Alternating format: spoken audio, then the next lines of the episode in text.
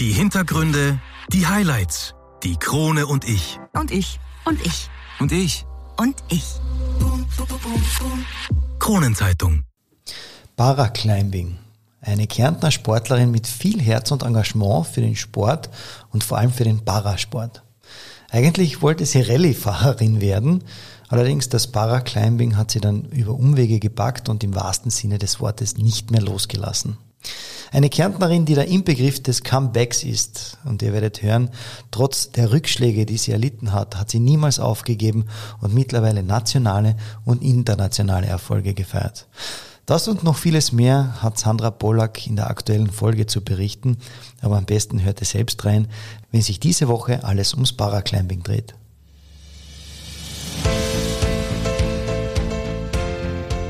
Einwürfe der erste Sportpodcast der Kärntner Krone. Die Audioplattform für Leistungssport, Vereinssport, Breitensport und Gesundheitssport. Ein Podcast zum Mitreden, zum Zuhören, zum Nachmachen. So bleiben wir alle in Bewegung. Ich bin Patrick Jochum, schön, dass du mit dabei bist.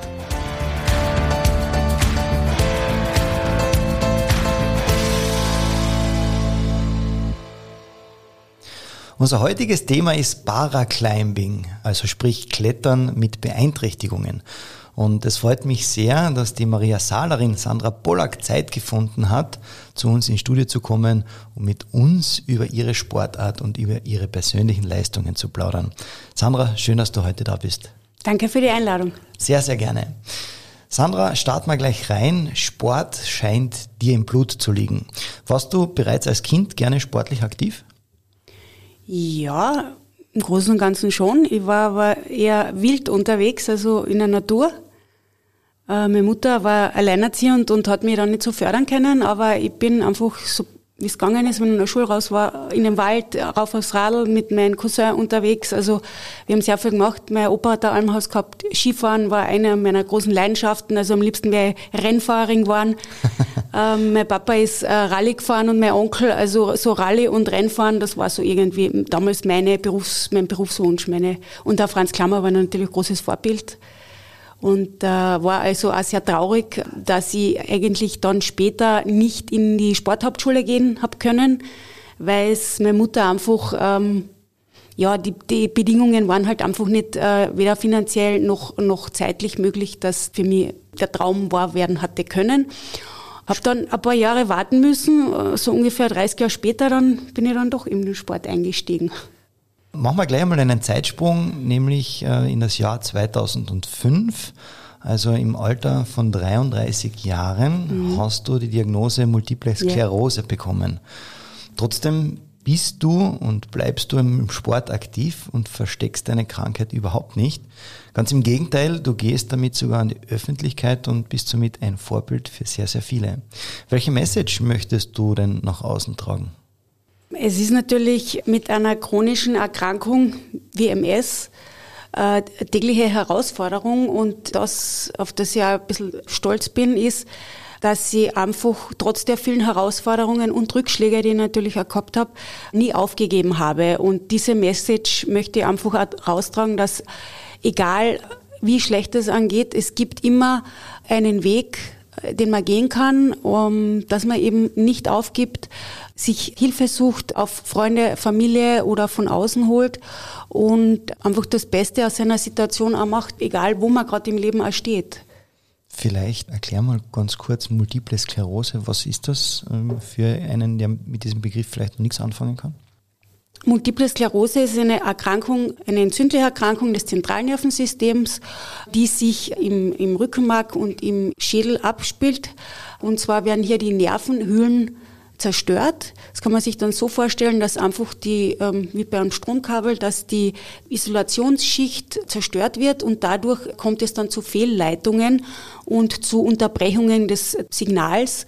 Und je nachdem, wo im Körper das dann äh, stattfindet, diese Entzündung vorhanden ist, gibt es dann auch sogenannte neurologische Ausfälle. Das heißt, es gibt so wie bei mir zum Beispiel, ich habe Probleme mit der Koordination, mit Bewegungsdurchführungen, äh, Bewegungssteuerung, mit der Kraftausdauer. Das äh, hat dann auch, man ist draufgekommen, dass bei Hitze diese neurologischen Ausfälle und Probleme sich verstärken. Also ich habe im Sommer natürlich mehr Probleme, weil einfach die Signalübertragung vom Hirn in, in die Körperbereiche dann einfach verzögert ist, langsamer ist und dadurch ist dann auch die Muskulatur in einem ständigen Ungleichgewicht und dann ist eben diese Bewegung äh, wird einfach schwieriger und man verbraucht da mehr Energie, man hat Leitungsbahnen, Verluste. Das heißt, die Verzögerung, äh, die, die, es gibt eine Verzögerung einfach in der Bewegungsausführung und auch in der Koordination. Sprachstörungen, äh, Sehstörungen, Gleichgewichtsstörungen. Ähm, ja, was ich sehr oft auch habe, ist so spastische Muskelkrämpfe. Das sind dann einfach die Atemmuskulatur krampft, dann kannst du nicht mehr atmen oder Kiefer, Kiefermuskulatur blockiert einfach und dann kann ich nicht mehr sprechen. Also das kommt von jetzt auf gleich, das kann man nicht steuern. Ja. Wahnsinn. Und trotzdem bewältigst du deinen Alltag auf unglaubliche Art und Weise.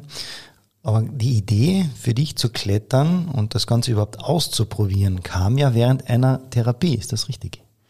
Ja, also ich bin ziemlich früh auf Anraten meiner Ärzte auf Reha gefahren und habe dann im zweiten Jahr in der Steiermark in Straßengel äh, auch Ergotherapie gehabt und die damalige Therapeutin hat spontan mich auf so eine Mini-Kletterwand gestellt und zu dem Zeitpunkt konnte ich nicht einmal einen Löffel halten, also ich konnte kaum Stiegen steigen.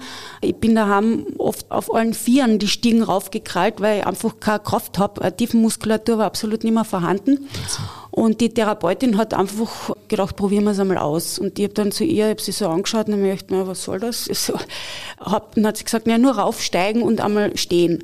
Und ich bin dann wirklich da oben gestanden und meine Hände und Füße haben gehalten und habe dann gleich einmal probiert, nach oben zu steigen und habe es dann geschafft. Eineinhalb Meter war ich dann so in der Höhe, bin dann wieder runter und wie ich herunter war, war ich einfach überwältigt, weil einfach, wenn du über lange Zeit Fähigkeiten verloren hast oder Dinge nicht mehr machen kannst und deinem Körper nicht mehr vertraust, du einfach weißt, äh, dir fällt das Besteck, also regelmäßig ist mir das ins Essen reingefallen und dann plötzlich halten deine Hände wieder und deine Füße tragen nicht wieder. Also es war wirklich die Emotion damals also sehr überwältigend und ja, und ich habe dann zur Therapeutin noch gesagt, ich habe das jetzt, ich habe es vorher nicht geglaubt, sagt sie, ja, sie hat es auch nicht, sie hat einfach gedacht, probieren wir es halt. Und das war natürlich cool. ein Glück, dass die da so mutig war und das gemacht hat. Und wie ich dann ins Haus gekommen bin, habe ich das einem Freund erzählt, der war Bergwanderführer oder ist es noch immer.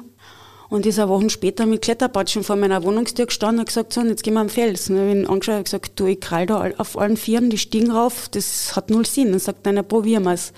Und dann bin ich eben auf einem kleinen Hügel, wo äh, Anfängerhügel, wer es kennt, das Eiwischwandel, auf allen Vieren diesen Fels raufgekrochen, geklettert, gekrabbelt, wer immer und war dann oben natürlich mit Zughilfe durch, durch meinen äh, Bekannten.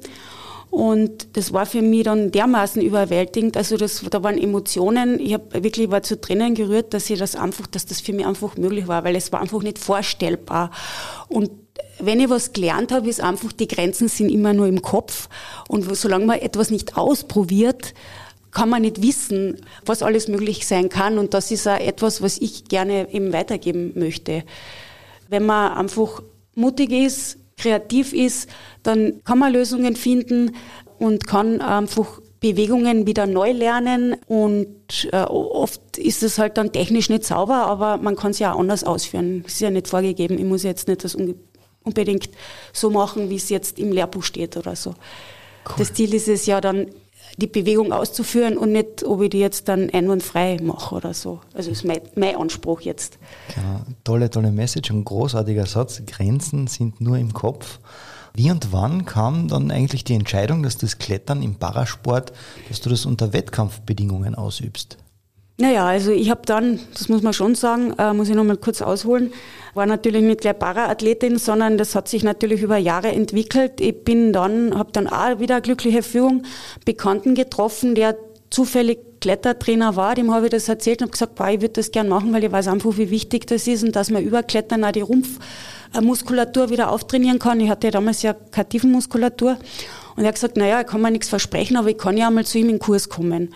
Und habe mich dann in einen USI-Kurs, war das damals, eingeschrieben und habe damals drei Anfängerkurse, muss ich wirklich sagen, gebraucht, um wirklich einmal an eine Top-Art zu kommen und mir den Achterknoten zu merken, weil ich auch ähm, kognitiv so beeinträchtigt war, dass ich wirklich fast im ersten Halbjahr, glaube ich, jede Woche den Achter neu lernen, also diesen Anseilknoten neu lernen musste, äh, weil ich es mir einfach nicht gemerkt habe. Und dann nach drei Jahren konnte ich in einen fortgeschrittenen Kurs aufsteigen und irgendwann habe ich dann den ehemaligen Obmann im Kletterverband kennengelernt, wo ich dann ein bisschen mich, also mitgearbeitet habe bei Wettkämpfen, äh, mitgeholfen habe im Hintergrund. Und wie er gehört hat, dass ich eben eine Beeinträchtigung habe, hat er gesagt, wow, äh, es war 2014, es gibt äh, Paraclimbing, vorher habe ich das natürlich auch nie gehört gehabt. Und er hat gesagt, ja, also wir, wir müssen das aufbauen. Wir haben 2018 in Österreich die WM und magst nicht anfangen. Und damals habe ich noch gesagt, nein, ich weiß nicht, also ich mich körperlich und psychisch auch nicht in der Lage damals noch gefühlt. Da war ein Jahr später, war ich dann soweit und wollte ins Paraclimbing eben einsteigen und habe mir dann blöderweise das Kreuzbandel angerissen. Dann war einmal, mhm. war das Ganze einmal gegessen, das Thema. Und wiederum eineinhalb Jahre später habe ich mich dann erkundigt, wie es jetzt ausschaut mit dem Paraclimbing in Österreich. Und da hat es dann schon gerade äh, also ähm, Trainer gegeben in Innsbruck, schon ein bisschen eine Struktur und die haben Athleten gesucht. Und die haben dann sofort gesagt, ja, wenn du Lust hast, machst mit. Und ich war dann irgendwie so, pff, ich wollte einmal nur wissen, gibt's das? Und ich wollte nicht direkt im Wettkampf einsteigen, aber zumindest einmal reinschnuppern. Habe dann einen lieben Bekannten angerufen, der im Sport auch war, den Dieter Krasnik, und der hat gesagt, ja, sicher machst du das, was hast du zum Verlieren? Und dann möchten eigentlich nichts. Und, und habe das dann just for fun einfach einmal ausprobiert und habe dann wirklich in, in 2017 gestartet und konnte 2017 war ich dann bei meinem ersten internationalen Bewerber ein halbes Jahr später und konnte damals als erste Österreicherin Gold holen, was mich dann selber schon sehr erstaunt hat, weil wenn ich denke, 2015, 2016 war ich sportkarent, weil ich habe nicht nur diesen Kreuzbandeinriss gehabt, sondern auch ähm, MS-Schub gehabt, beziehungsweise man hat mir damals ein Medikament, das funktioniert hat, auch weggenommen. Es ist vom Markt genommen worden. Und ohne dem Medikament äh, hat das Ganze von vorne angefangen. Ich konnte nicht einmal mehr Stiegen steigen äh, und war im fast eineinhalb Jahre sportkarent, bis ich mir dann das Off-Level zurückerkämpft habe Seitdem bekomme ich das Medikament. Das ist eine Immuntherapie und ohne dem also wäre das, wären diese Leistungen nicht möglich. Wahnsinn. Wir haben ja deine Karriere ja aufgerollt und äh, wir kommen im Laufe des Podcasts auf sehr, sehr viele Highlights zu sprechen. Kommen wir vielleicht auf das Thema Training.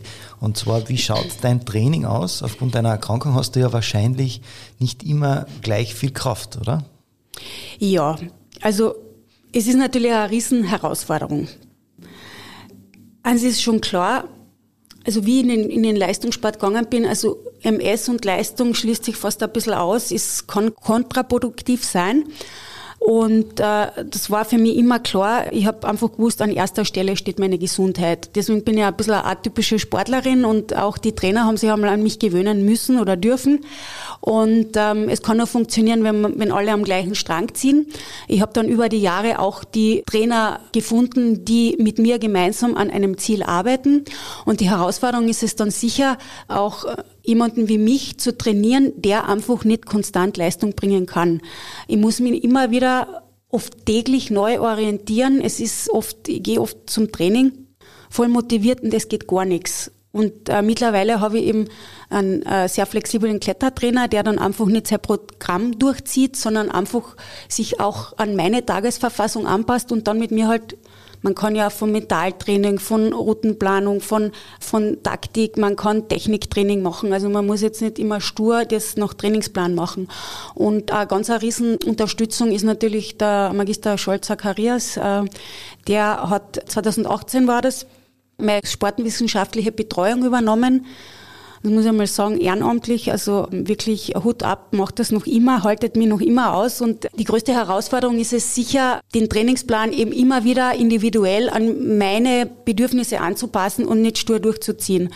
Was natürlich im Spitzensport normalerweise sagst, okay, du musst dieses Trainingssoll erfüllen, damit du halt weiterkommst. Aber bei mir, ich mache dann kleine Fortschritte und wenn ich aber von, von meiner Krankheit her stabil bin, an guten Tagen mache ich dann Riesensprünge, weil eben die Krankheit mir das oft, wie soll ich sagen, ähm, mir oft dahingehend einfach bremst, dass ich einfach die Leistung nicht bringen kann. Also diese Kraftausdauer ist dann nicht da und dadurch kann ich dann Bewegungen nicht umsetzen, die ich eigentlich schon kann Und das ist auch oft ganz schwierig. Da gibt's auch oft mit anderen Trainern manchmal Diskussionen, die mir dann erklären, wieso kannst du das in der Geraden und im steilen Überhang nicht oder warum kannst du das da und dort nicht.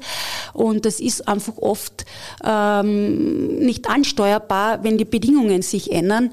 Und äh, an dem arbeiten wir halt sehr kreativ auch und analysieren dann auch, warum ich etwas nicht umsetzen kann und was ich verändern kann. Oft, oft sind das nur ganz kleine Änderungen in der Bewegungsabfolge, also fern von dieser Standardtechnik jetzt.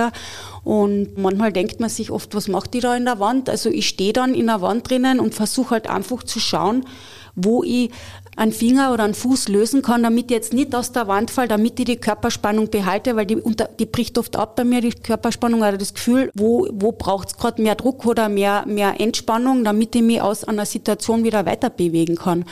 Was andere Sportler automatisch können, kann ich oft nicht abrufen. Und das geht einen Tag sehr gut und einen Tag dann gar nicht. Und das ist halt für alle eine Herausforderung, auch für mich und, und manchmal haut es mich natürlich zurück und das ist auch nicht nur äh, körperlich, sondern auch psychische Herausforderung, dass man dann nicht dann sagt, ja, jetzt pfeife ich drauf, äh, warum tue ich mir das eigentlich alles noch an, warum quäle ich mich da jetzt so. Aber das habe ich schon gelernt für mich. Es gibt einfach gute Tage und schlechte Tage, so wie bei jedem Menschen. Und das macht einfach Freude. Und von diesen guten Tagen kann man natürlich zehren. Und, äh, und auch bei den schlechten Tagen hat man dann einfach eine Motivation, sich dann doch wieder zu motivieren, doch vielleicht jetzt nicht auf einem hohen Level zu trainieren, aber zu Hause dann einfach physiotherapeutische Übungen zu machen oder, oder Neuroathletiktraining zu machen. Ähm, was auch immer, oder einfach nur Übungen äh, für die Augenkoordination, wenn sonst nichts mehr geht, also dann oder oder Atemübungen oder Mentaltraining. Also es gibt, äh, es ist sehr facettenreich. Da muss ich jetzt gleich einwerfen und äh, finde das irrsinnig schön, wie sich der Kreis nämlich schließt. Denn äh, der Trainer, den du angesprochen hast, der Zaki, mhm. ja, wir sagen ja alle Zaki zu ihm, hatte ich auch schon als Trainer. In, ah, meiner, in meiner aktiven Karriere ja, als Handballer durfte ich bei den, äh, ja, er hat damals die Eishockeyspieler trainiert und da durfte ich mich beim Sommertraining mit anschließen. Und somit weiß ich, wie der Zacki trainiert. Gell? Und, und wirklich an dieser Stelle liebe Grüße an ihn. Danke. Und äh, ja, du nimmst die bitte mit und ich hoffe, dass er da natürlich auch reinhört. Gehen wir vielleicht ein bisschen mehr in die Tiefe und zwar ähm, beim Paraclimbing gibt es drei verschiedene Klassen, um eine Vergleichbarkeit der sportlichen Leistung zu gewährleisten. Die International Federation of Sport Climbing unterscheidet diese drei Klassen mit jeweils unterschiedlichen Kategorien. Es gibt die Klasse Visual für Menschen mit Beeinträchtigung der Sehschärfe. Da gibt es drei Kategorien. Die Klasse Amputee für Menschen mit Amputationen oder Fehlbildungen. Da gibt es vier Kategorien. Und die neurologische Klasse Limited Range, die Klasse, in der du kletterst, mhm. für Menschen mit eingeschränkter Muskelkraft mit abermals drei Kategorien. Bleiben wir in deiner Klasse. Ähm, worin unterscheiden sich in deiner Klasse Limited Range die Kategorien? Die Bezeichnung ist RP1 bis RP3. Die neurologische Kategorie ist eine nicht so einfache Kategorie, weil es. Wo, wo, zieht man die Grenze, oder? Ja, da fängt es schon einmal an, ja. Mhm. Wo zieht man die Grenze? Also einmal jetzt kurz gesagt, ähm, einmal zu den, zu den Einteilungen. Man teilt die Klassen nach, nach Art der Einschränkung ein, beziehungsweise nach der Schwere der Behinderung. Wobei die Klasse RP1 bedeutet die größte Behinderung, RP2 ist eine mittlere Beeinträchtigung oder Behinderung und äh, RP3, äh, da hat man wenig, wenige Einschränkungen oder Behinderungen. Also kann Spitzensport also auf sehr, sehr hohem Niveau äh, betreiben. Und bei, bei diesen Einteilungen hat sich jetzt dann, da die Sportart ist eine sehr junge Sportart, das muss man mal dazu sagen. Also äh, seit 2011 gibt's internationale Bewerbe in Österreich seit 2017, seit 2018 starten wir auch bei WM, also bei Weltmeisterschaften. Und seit heuer geht die Sportart äh, des Paraclimbing auch auf die Paralympics zu. Also wir haben uns beworben. Es wird alles neu organisiert. Regelwerke werden überarbeitet. Äh, Klassifizierungssysteme sind eingeführt worden in Zusammenarbeit mit anderen Sportarten, mit anderen Nationen. Und wir sind heuer erstmalig auch klassifiziert worden von wirklich einer Riesenkommission. nach strengsten Kriterien, die, die das äh, Paralympische Komitee auch vorschreibt. Ja. Und die Sportart ist aber noch in der Entwicklung. Also man hat heuer gemerkt, dass die Klassifizierung nicht 100 Prozent funktioniert, weil einfach auch Rollstuhlfahrer oft noch irgendwelche Restfunktionen haben und nach diesem Bewertungssystem, wie wir es heuer gehabt haben, müssten die Rollstuhlfahrer also nicht in der Klasse sitzend starten, sondern äh, bei den Gehenden in einer neurologischen Klasse. Und das, dadurch wird das System jetzt noch einmal für nächstes Jahr überarbeitet. Das war also sehr spannend. Ich bin in die Klasse mit mittlerer Beeinträchtigung hineinklassifiziert worden. Und man muss schon sagen, es hat natürlich Vorteile, dass es fairer wird, vergleichbarer wird, einerseits. Aber andererseits fallen jetzt natürlich gerade bei den neurologischen ganz viele ähm, Athleten raus, die nicht mehr mitmachen können äh, bei internationalen Bewerben jetzt, weil einfach die Anforderungen so groß sind, dass man einfach auch mit sehr hoher Beeinträchtigung einen sehr hohen Level klettern mittlerweile muss, um eben im Spitzensport bestehen zu können. Und es gibt einfach neurologische Beeinträchtigungen, die nicht messbar, nicht vergleichbar sind und die fallen jetzt einfach alle raus. Seitdem du die Sportart Paraclimbing ausübst, hattest du ja schon sehr, sehr viele internationale und nationale Erfolge und bist unter anderem mehrfache österreichische Meisterin eben in deiner Klasse RB2. Was ich mir ja überhaupt nicht vorstellen kann, ist ja einen Überhang zu klettern. Äh, du hast vorher gesagt, die Grenzen sind nur im Kopf. Ist es vielleicht äh, so Überhang eine reine Kopfsache? Ja, also Überhang ist äh, sicher, Überhang ist ganz viel Technik. Das muss man schon sagen. Und, und deswegen bin ich auch meinem neuen Trainer sehr dankbar, dass wir ganz, ganz stark auf diesem Fokus Technik äh, gearbeitet haben. Also Fußtechnik, Tritttechnik. Man muss einfach wissen, wie, wie kann man den Körper eindrehen, wie kann man ihn an der Wand halten. Und ich muss sagen, also technisch, das ist vielleicht mein Vorteil auch. Und das habe ich vorher auch gern gebouldert, was also im Paraclimbing jetzt nicht so üblich ist. Bouldern heißt Klettern ohne Seil in Absprunghöhe, also so maximal vier Meter geht's rauf. Und äh, dadurch, dass ich eben äh, da sehr viel Erfahrung gehabt habe, bin ich technisch äh, sehr lang vielen überlegen gewesen. Seit dem Lockdown haben halt dann viele auch aufgeholt, beziehungsweise dann speziell an der Technik gearbeitet und habe jetzt diesen technischen Vorteil vielleicht nicht mehr so stark. Und gerade im Überhang ist es natürlich schon eine Kombi aus Kraft und Technik, aber hauptsächlich Technik eben. Sehr, sehr cool und wirklich sehr interessante Einblicke. Du möchtest noch was hinzufügen? Ja, ich muss jetzt gerade so lachen. Ich habe im äh, Olympiazentrum trainiert mit den Beachvolleyballern und da habe ich jetzt einen äh, Kollegen gesehen, der war unlängst in der, in der Boulderhalle und wirklich also auftrainiert, das kann ich mir, davon kann ich nur träumen mit meiner Behinderung. Und da habe ich dann wirklich, ich war richtig happy, dass ich einmal was besser können habe, ja, als andere Spitzensportler, die eben also wirklich mit ihrem Körper optimal arbeiten können. Und äh, der hat halt sich auch, so wie du sagst, im Überhang probiert und hat einfach technisch immer gedacht, irgendwas macht der da jetzt dann, fehlen da Griffe oder irgendwie schaut das komisch aus. Bin dann einfach hin, hab, war schon am Ende meines Trainings mit Flipflops sogar, das habe ich auch noch nie gemacht.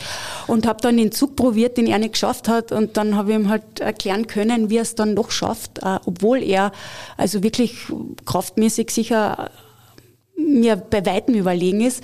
Und äh, ja, das hat mir dann beim Ego dann schon ein bisschen einen Anschub gegeben, muss ich sagen. Ja, ja sehr verständlich. Mhm. Bevor wir aber auf deine Erfolge und auf deine Person noch weiter eingehen, machen wir eine kurze Pause und sind gleich wieder da mit Teil 2. Also dranbleiben, es lohnt sich. Zurück mit Teil 2 und meinem Studiogast Sandra Pollack. Wir reden über das Thema Paraclimbing. Sandra, beim Paraclimbing bist du der Inbegriff des Comebacks.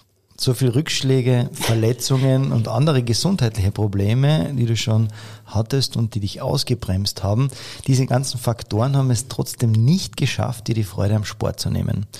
Du hattest im Herbst 2018 sogar einen schlimmen Verkehrsunfall und trotzdem warst du dann noch einer nur sechsmonatigen Zwangspause wieder am Start und hast den dritten österreichischen Meistertitel geholt. Erzähl uns bitte, wie du das immer wieder schaffst. Ja, also äh, mit Rückschlägen umzugehen, das habe ich durch meine Krankheit natürlich gelernt. Also und äh, ein Rückschlag ist jetzt kein Hindernis, äh, weiterzumachen. Man muss sich einfach äh, neu orientieren, wieder zusammenglauben und, und neu motivieren natürlich. Aber ich glaube, Eins ist schon klar, also diese Leistungen wären einfach nicht schaffbar oder auch dieses Comeback wäre einfach nicht möglich gewesen, wenn ich nicht die Unterstützung gehabt hätte. Sei es jetzt dann durch meine Trainer, durch den Zaki, aber natürlich auch Olympiazentrum, äh, Kärntensport das ganze Team um einen Anno Arthofer. Also es war sofort die Generali da, die haben sofort gesagt, äh, mach da keine Sorgen, sobald du soweit bist, äh, wir übernehmen alle Kosten und so weiter. Das Umfeld, das hat einfach perfekt damals auch funktioniert, dass ich so schnell wieder zurückkommen habe können und habe damals schon sehr früh auch mit einem gebrochenen Halswirbel, mit einem eingegipsten Fuß einfach schon Übungen zu Hause gemacht, weil Wahnsinn. ich mir das jetzt gar nicht so sehr, um im Sport wieder Fuß zu fassen. Das war für mich auch gar nicht, ich habe gedacht, die Saison ist äh, gelaufen, sondern es war eigentlich eher von der MS her, weil einfach der Muskelabbau bei mir so schnell fortstreitet, dass ich dann einfach gehunfähig werde. Und äh, ich hatte schon einmal einen Abbau der tiefen Muskulatur. Ich war vorübergehend im Rollstuhl, also ich weiß, was das heißt. Und um das eben hintanzustellen, habe ich einfach sofort aktiv Übungen gemacht, damit ich eben da wieder dabei bin. Und das erste Mal in eine Kletterhalle zu gehen nach so einem schweren Unfall, das war wirklich für mich Stress pur, weil ich einfach gedacht habe, wenn man da jetzt am Kopf fliegt, also das war so vier oder fünf Wochen nach meiner ersten Reha. Und da, ja, war das natürlich einfach wieder ein Neustart, aber von wirklich klettermäßig, also von null ähm, kann mich erinnern, da habe ich Anfängerrouten, also bin ich nicht einmal mehr raufgekommen, weil es waren einfach muskulär, habe ich abgebaut gehabt, aber auch ihre Schmerzen natürlich in der Halswirbelsäule, weil das ja noch immer im Ausheilen damals war, ja. Und für mich war einfach wichtig, dass ich Step by Step einfach wieder Anschluss finde. Also es war gar nicht das Ziel. Und es war dann überraschend. Wir haben dann ein Nationalkader Trainingslager gehabt, wo es darum gegangen ist, wer qualifiziert sich für den Weltcup und bin dann nach Innsbruck gefahren und die Trainerin, ich habe noch eine zweite Kollegin gehabt, die hat eine Schulter-OP gehabt, ja, über den Winter eben auch. Und die Nationalkader-Trainerin Katharina Sauerwein hat damals gemeint, na, ihr zwar werdet du jetzt eh nicht mitmachen, ihr seid ja noch äh, sportkarent. Und dann sind wir da so gestanden mit meiner Kollegin, mit der Edith und haben raufgeschaut und gesagt, naja, probieren hätten wir es schon, wenn wir jetzt da sind. Und da muss ich sagen, also ich habe dann wirklich so auf den letzten Metern der Qualifikationsroute es waren noch so eineinhalb Meter bis zum Top, haben wir gedacht, nein, jetzt, ich habe da so reingekämpft, jetzt äh, beißt du einfach rein und gehst über eine Grenze, über die ich normal nicht drüber gehe. Und ich habe wirklich damals geschrien vor Schmerzen, muss ich sagen, weil einfach der Druck im, im Steilen auf die Wirbelsäule natürlich extrem war und, und, und das Ganze drumherum eben der Körper sich halt einfach gemeldet hat. Aber ich habe dann einfach den letzten Zug zum Top geschafft und ich habe einfach gewusst, ich musste damals äh, die Route on site gehen, das heißt durchklettern, sonst wäre ich draußen gewesen aus dem Kader. Und ich habe es einfach geschafft und das war dann einfach schon ein riesen Erfolgserlebnis. Und meiner Kollegin ist es gleich gegangen. Also ich gar nicht damit gerechnet und dann war ich im Kader und bin auch, durfte auch beim Weltcup im starten. Also, und dieses Jahr war natürlich ganz ein besonderes Jahr, weil ich da äh, wieder einen ganz anderen Blick auf, auf äh, den Wettkampf, aufs Training auch äh, gekriegt habe. Ich war einfach nur dankbar, dass ich erstens noch am Leben war und einfach, dass ich dabei bin. Also da ging es wirklich nur um die Freude am Klettern und das Ergebnis selber, also ob ich gewinne oder verliere, das war mir äh, egal. Ist äh, jetzt noch, sage ich einmal, nicht die, die Hauptmotivation, weil ich habe einfach gewonnen. Ich meine, ich bin aus dem Rollstuhl wieder raus. Ich habe schweren Unfall, ich habe so viele Rückschläge gehabt und äh, es geht einfach darum, ich glaube, einfach an Zielen dran zu bleiben und für äh, Träume, die man einfach hat, auch zu kämpfen. Ob man dann am Ende Gold holt oder ob es nur der dritte Platz ist oder ob es einfach die Top Ten sind, das ist in Relation nicht wirklich relevant, sondern ich freue mich auch über die kleinen Siege, was natürlich vielleicht im Spitzensport nicht so gern gehört wird, aber es geht da um die kleinen Erfolge und die kleinen Fortschritte im Leben. Glaube ich dir auf, ne, aufs Wort. Was ich noch sagen möchte, natürlich ist es schon, wenn du einmal unter die äh, Top 5 oder in, ein, in, einer, in einem Finale bist, dann möchtest du natürlich schon auch auf Stock halten. Aber wie gesagt, der Weg dorthin, ähm, auch die kleinen Erfolge ähm, darf man feiern wie große. Absolut. Tolle Einblicke, die du uns da jetzt von dem Jahr 2018 und dem anschließenden Comeback on top, möchte ich wirklich sagen, da geliefert hast. Kommen wir vielleicht äh, ins Jahr 2019. Im Juni durftest du bei den internationalen Paraclimbing Masters in Ims dabei sein, bei dem die 93 besten Paraclimber aus 14 Nationen der Welt antraten. Aus Österreich waren da insgesamt 10 Athleten am Start, eine davon warst du. Wie war das, dort auf so internationaler Ebene mit dabei zu sein und dann noch auf den unfassbaren zweiten Platz in einer Kategorie zu klettern?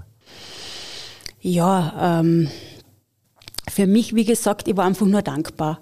Das war eben, wenn ich jetzt rechne, sechs, acht Monate nach meinem schweren Unfall, ähm, ich war einfach dankbar dabei zu sein. Und dieses Masters in Imst äh, läuft ein bisschen anders ab. Also wir, wir haben da nicht äh, so wie bei Weltmeisterschaften oder bei Weltcups zwei Qualifikationsbewerbe und dann das Finale, sondern wir klettern in Imst. Das ist aus einem Freundschaftsbewerb entstanden.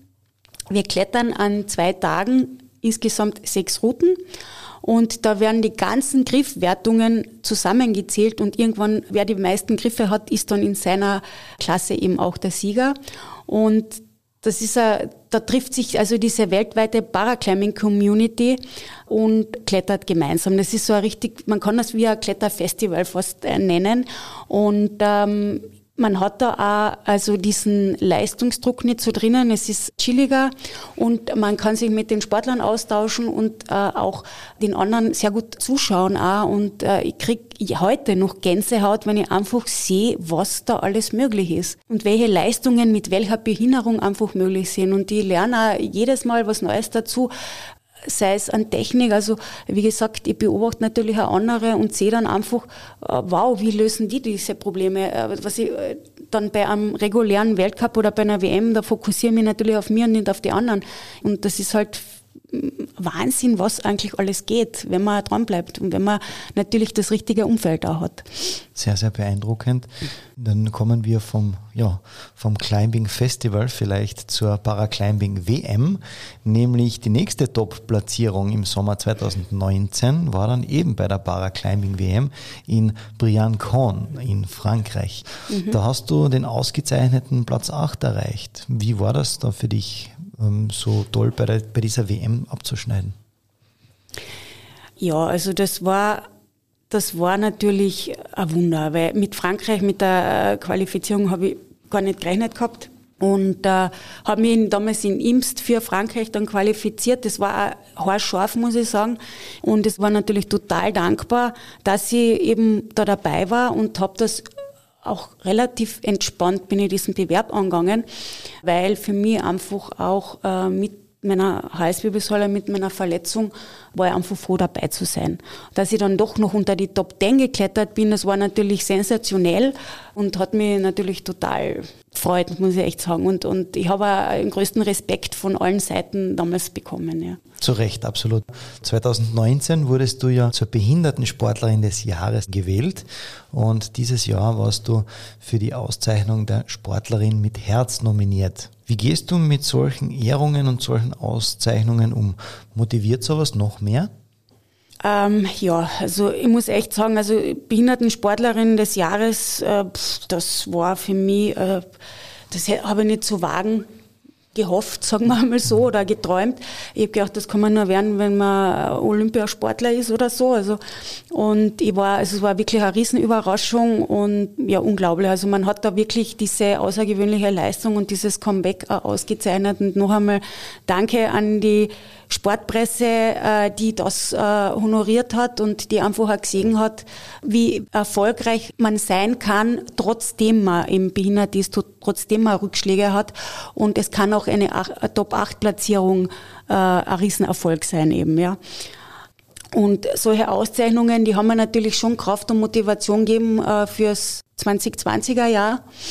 Und 2021, also heuer, äh, wurde ich dann überraschenderweise von, ähm, von einem Kollegen und von einer Freundin, die Journalistin ist, als Sportlerin mit Herz vorgeschlagen. Da war die österreichischen Lotterien und die Sporthilfe waren immer auf der Suche nach Sportlern, die sich äh, sozial und ehrenamtlich engagieren und bin dann plötzlich eben angerufen worden und äh, gesagt worden, dass ich unter die Top-Nominierten reingefallen bin. Ich habe von nichts gewusst, also es war wirklich sehr überraschend und das ist natürlich ähm, schon eine sehr, sehr wertschätzende Auszeichnung, einfach unter die Nominierten zu fallen und man glaubt gar nicht, wie viele Sportler eigentlich sich äh, engagieren.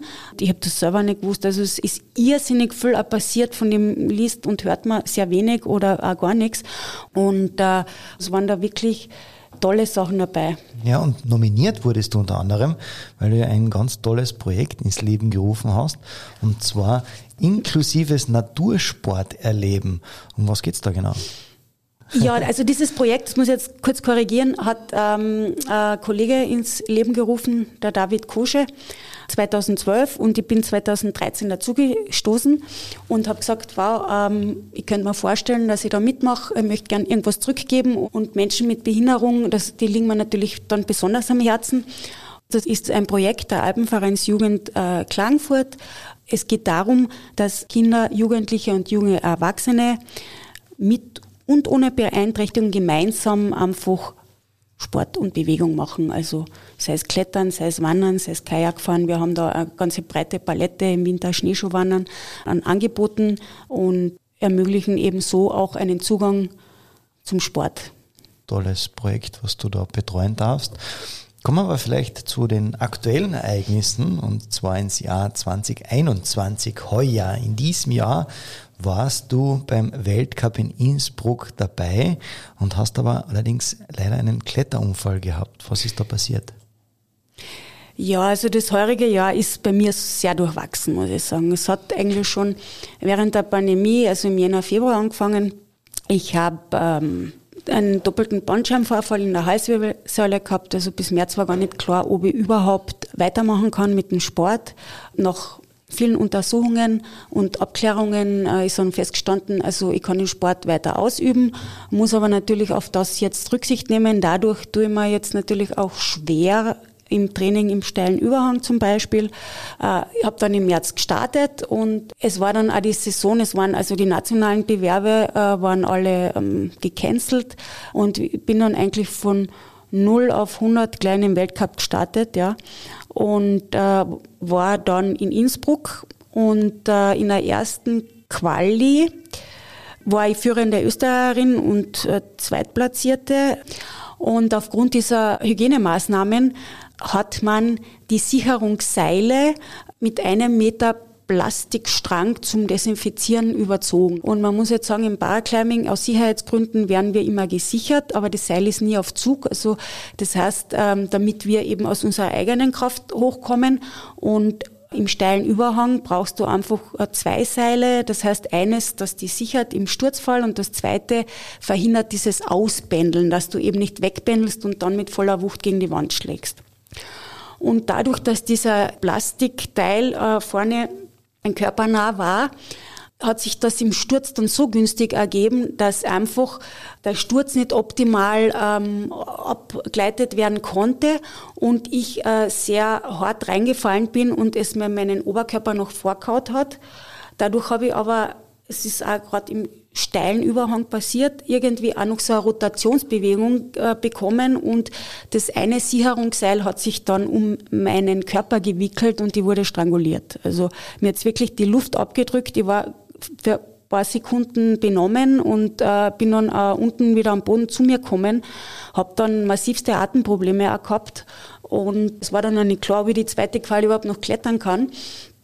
Und dann, wie ich wieder Luft gekriegt hat, und Eis auf die Verletzungsstellen äh, gelegt habe, äh, gemerkt habe, ich kann durchatmen, habe mir gedacht, egal, ich mache die zweite Quali und wenn ich nur einsteige, also es sind einfach Wettkampfpunkte, die zählen, es ging ja immerhin um die WM, bin dann noch in die zweite Quali eingestiegen und habe natürlich aufgrund meiner Verletzungen und Prellungen, die ich gehabt habe, natürlich dann äh, weiter oben Schwierigkeiten gehabt und bin leider verfrüht halt ausgeschieden und bin dann nicht mehr ins Finale kommen. Also ich war nur fünf Platzierte in Innsbruck, habe dann mich doch noch äh, für Frankreich qualifizieren können, weil das war dann unser zweiter Weltcup. In Frankreich bin ich Vierte geworden, war eigentlich in den Gedanken immer bei meinem Papa, der in der Zwischenzeit in diesen drei Wochen, die zwischen ersten und zweiten Weltcup gelegen sind, erkrankt ist. Also äh, Diagnose Blutkrebs, hat einen Schlaganfall gehabt und mittlerweile leider auch eine Boah, dementielle Erkrankung. Und ab da war natürlich die Familie im Vordergrund, muss man auch sagen. Verständlich. Hab dann noch den vierten Platz in Frankreich erreicht. Ähm, das heißt, ich habe eigentlich an meine Erfolge von 2018 wieder anschließen können, aber es hat dann am Ende natürlich nicht gereicht, dass ich weiterkommen bin zur WM, die heuer stattgefunden hat in Moskau. Und ähm, einerseits war es natürlich schade, andererseits muss ich aber wirklich sagen, also ich hätte das gar nicht stemmen können, weil ich war ab dem Tag, wie ich von Frankreich zurückgekommen bin, einfach zweieinhalb Monate, drei Monate jeden Tag für meinen Papa da. Also wir haben natürlich ganz viele Krankenhausaufenthalte besungen gehabt und die Katze ist noch krank geworden, aber meine Mutter im Krankenhaus. Dann habe ich so einen MS-Schub gehabt. Also mittlerweile ähm, komme ich einmal gerade wieder runter, durchschnaufen und habe den Fokus jetzt wieder mehr auf, auf mich und, und fange halt wieder zum x-ten Mal, sage ich, ähm, neu mit dem Training an. Also. Ja, Wahnsinn, wie du das managst. Also da kommt ein Tiefschlag nach dem anderen. Trotzdem äh, setzt du da immer wieder Highlights und machst Top-Platzierungen, lass dich also von nichts, wirklich nichts unterkriegen. Abschließend von Teil 2 darf, wie bei allen unseren Gästen, die Frage nach den Highlights nicht fehlen. Sandra, wenn du an deine bisherige Karriere und Laufbahn sowohl in sportlicher, aber auch in privater Hinsicht zurückdenkst, zurückdenkst, was waren deine absoluten Highlights? Mm. Ja, eines, ein sehr beeindruckendes Highlight war, ich habe früher im Catering Party Service gearbeitet und wir haben ein Bon Jovi Konzert gegeben und ich war da gerade im Aufbau und bin quer über das Konzertgelände gegangen und im Hintergrund auf der Bühne war es so Soundcheck oder was. Ich habe das nicht wirklich mitgekriegt und war da ganz allein im Areal und draußen waren noch ein paar Securities. Und plötzlich tut sich da oben irgendwas und die Musik fängt an und dann stehe ich so mitten im Gelände und dann steht der Bon Jovi vor mir und singt für mich allein. Also das war wirklich phänomenal. Ach, der cool. ist eben zu, einem, zu einem Soundcheck äh, mit dem Hubschrauber angeflogen. Ich habe es gar nicht so richtig mitgekriegt und dann gleich wieder weggeflogen. Aber es war wirklich so ein Highlight, was ich jetzt sage in meinem Leben. Und äh, solche Highlights hat es immer wieder gegeben. Und im Sport äh, muss ich einfach sagen, mein größtes Highlight oder das, was am emotionalsten für mich wirklich war, war mein erster Paraclimbing-Bewerb. Das war in Dornbirn, ich werde es nie vergessen. Ich war damals im Finale, dann ex-equo mit der Tiroler Kollegin Platz eins und dann hat ihm die Zeitmessung ergeben, dass ich doch nur Zweitplatzierte war, also ein paar Sekunden langsamer. Und als man mich dann aufgerufen hat, dass ich da auf Stockhall gehe und dann diesen so einen kleinen Silberpokal habe ich bekommen. Also das war emotional für mich so überwältigend, dass mir die Tränen kommen sind, weil ich mir einfach gedacht habe, da musst damals äh, 44 Jahre alt werden, diese ganze Scheiße, sage ich jetzt, hinter dich bringen, ja, damit du einmal in deinem Leben auf so einem Stockerle stehen kannst, ja, und einen Preis entgegennehmen kannst. Und für mich, ich habe mir das so vorgestellt, also ich glaube, dass eine Olympiamedaille nicht emotionaler sein kann. Also es war wirklich dieser Mini-Pokal, den ich wirklich in Ehren halte, gibt mir so viel. Und wenn ich halt einmal so einen Hänger drin habe und an diesem Pokal vorbeigehe, dann denke ich mir jedes Mal, war, ja, das ist es, warum ich kletter. Äh, das war einfach irgendwie schon ein Kindheitstraum von mir, eine Sportlerin zu werden. Und wie gesagt, ich habe es dann doch über die Krankheit geschafft als Quereinsteigerin und darf Gott sei Dank große und kleine Erfolge feiern. Großartig und ganz, ganz tolle Highlights, liebe Sandra, die du da jetzt aufgezählt hast und sehr, sehr faszinierend und beeindruckend auf alle Fälle.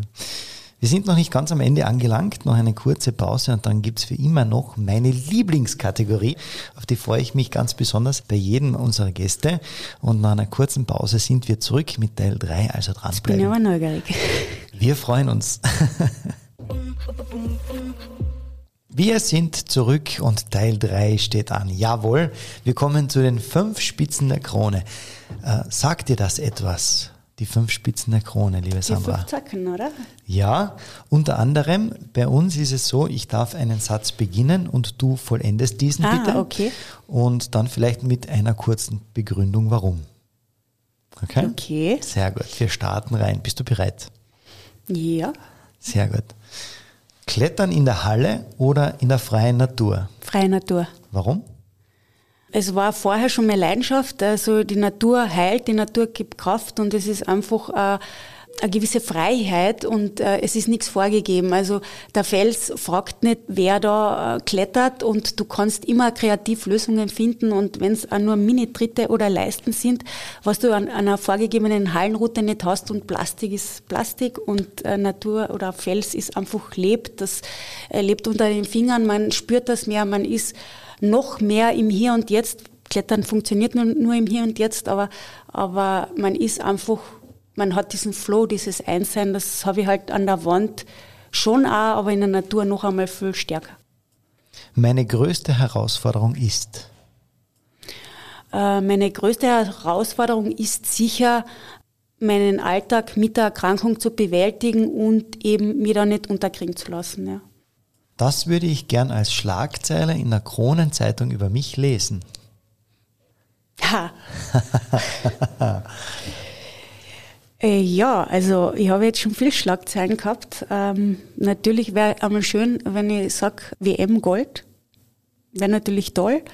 Äh, Olympia weiß ich nicht, ob sich's ausgehen wird. Ähm, vielleicht dann als Trainerin oder so. Also schauen wir mal. Bestimmt wird sich's ausgehen. Ich halte dir die Daumen. Einmal im Leben möchte ich. Ha. Also ich war in meiner Krankheit, muss ich sagen, an einem Punkt, wo es also wirklich einmal kritisch war, gesundheitlich sein oder nicht sein. Und damals habe ich eine Liste geschrieben, was ich noch einmal erleben möchte, wenn ich es darf. Und da stehen dann so Dinge wie Klavierspielen lernen, ähm, tanzen lernen, ähm, ja, ein Buch schreiben und so weiter und so fort. Äh, ja, und äh, einige Dinge habe ich mir schon erfüllt und äh, ein paar Dinge stehen noch an. Also schauen wir mal, was das nächste sein wird. Sehr cool. Und das möchte ich den Einwürfe-Zuhörern noch sagen. Also ich möchte mich bei jedem Einzelnen, der zuhört, der mich kennt und der mich äh, und mein Leben und meinen Werdegang begleitet hat und unterstützt hat, äh, bedanken. Sei es jetzt bei meinen Sponsoren, Kelag, Generali, aber auch Kärntensport, äh, Austria Climbing, Kletterverband, Alpenverein, aber natürlich die Naturfreunde in Villach. Ohne diesen Background wäre eben das nicht möglich.